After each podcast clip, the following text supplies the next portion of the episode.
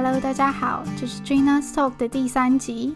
这一集我要延续讨论上一集的主题：台湾与英国职场究竟哪里不同？上一集我主要是在讨论制度层面上的不同之处，讲的是比较大方面的架构。今天我想要分享的则是偏向思想文化层面比较细微的东西。像是在处理事情、同事相处上等等，这一些没有白纸黑字告诉我们的人情世故。为了让大家更有既视感，我决定用一个比较特别的方式来呈现今天的节目。我想要用这个主题：我在公司的一天，让大家能有一个对照。这一集的上线时间应该是星期二，所以我就用我星期一的行程来做举例。这些都会依照英国 lockdown 之前，我还需要进办公室，真实的在公司的情况。如果你准备好了，就跟我一起去上班吧。约九点的时候，我会进到公司，比公司规定的上班时间稍微早了一点，所以办公室里的人三三两两而已。我也通常是团队里比较早到的那一个。而办公室的座位是依照部门跟团队来规划的。我们团队被规划的那一区有两排，总共十二张桌子，但我们没有硬性规定谁必须要坐哪里，所以早到的人就可以先选位置。我觉得这样其实挺好的，因为每天你都可以坐在不同的位置，就会有新鲜感。而我的话，我通常都会选靠窗的桌子。在放下自己的包包、大衣之后，去自己的置物柜拿电脑和个人用品，再顺便去同个楼层的茶水间倒杯水。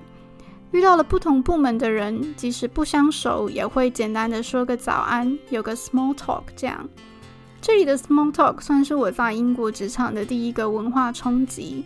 平常在台湾，如果是不认识的人，即使我们在公司内的茶水间遇到了，也不大会开口互相搭话。但是这在英国蛮稀松平常的。有一次快下班前，我去上厕所，出来洗手的时候，有个女生看起来是准备要去 party。她刚换好衣服，我们明明不认识，但是她就开始问我的意见，觉得她服装怎么搭比较好。我也很随性的就开始跟她聊起来。这类的 casual conversation 很常发生。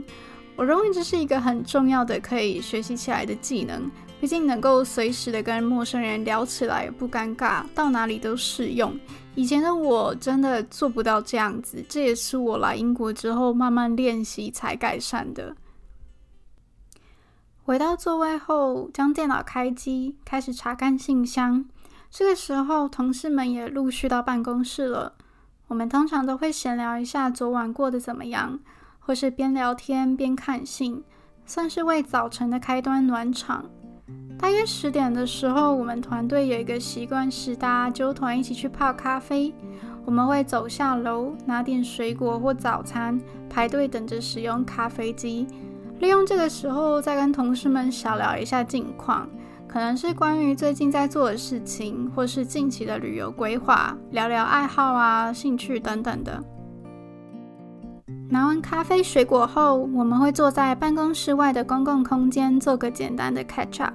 这里的公共空间仍然还是在室内，但是就是一栋大楼里的 open space 这样。这样的开会方式比较轻松，没有压力。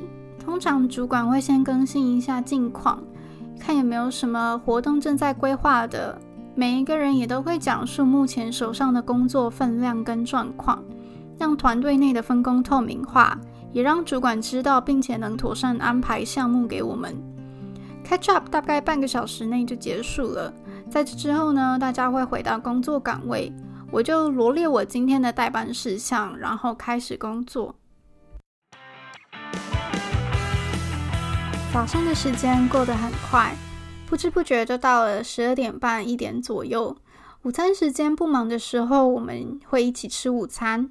有的人可能是自己带便当，有的人可能是去员工餐厅买饭。午休时间大概是一个小时，我通常会在吃完饭后就先离开，去外面散步走走，重新充电。下午开始，偶尔我若需要一个安静的环境，或是单纯心血来潮想换个地方办公，我就跟主管报备一声说，我等等会在公共空间的哪里工作，晚点回来，我就抱着我的电脑走了。忙碌的时候，有些同事会相就一起去外面买咖啡或点心，不会有人认为这是一种偷懒的行为，因为适当的休息很重要，是为了接下来的路储备精力。工作时，不知道大家有没有这个类似的感受？你会害怕犯错。我想，这是因为以前我们所受的教育很功利主义，衡量的标准永远只有分数高低。不仅希望我们少犯错，也期望我们能够往社会认为是对的方向去发展。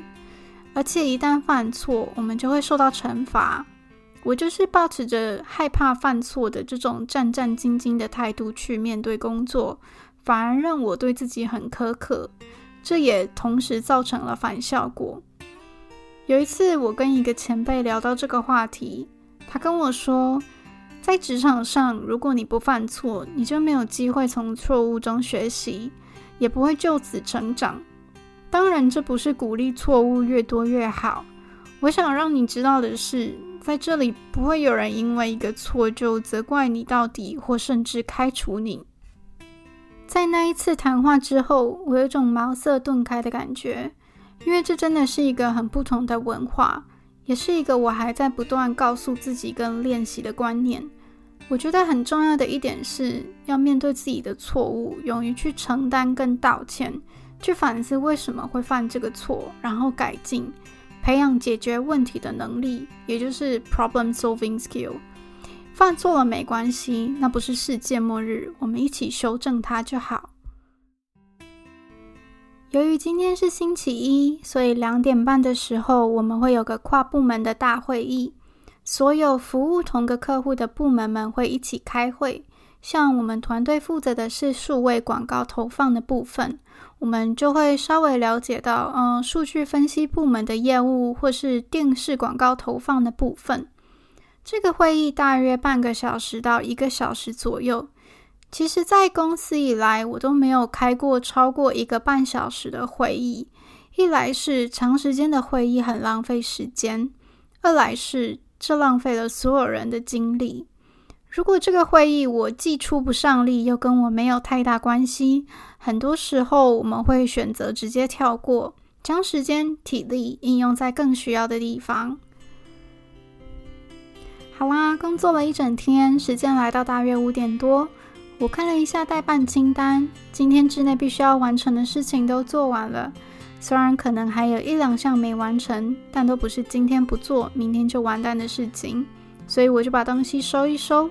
将电脑跟个人用品放回置物柜，准备离开公司。其实，在六点过后，办公室就会空了很多。如果是星期五，公司规定可以四点半下班，那五点大概就会看到大家几乎都走光了。我在上一集曾说过，在上下班时间上，英国职场是比较偏向责任制。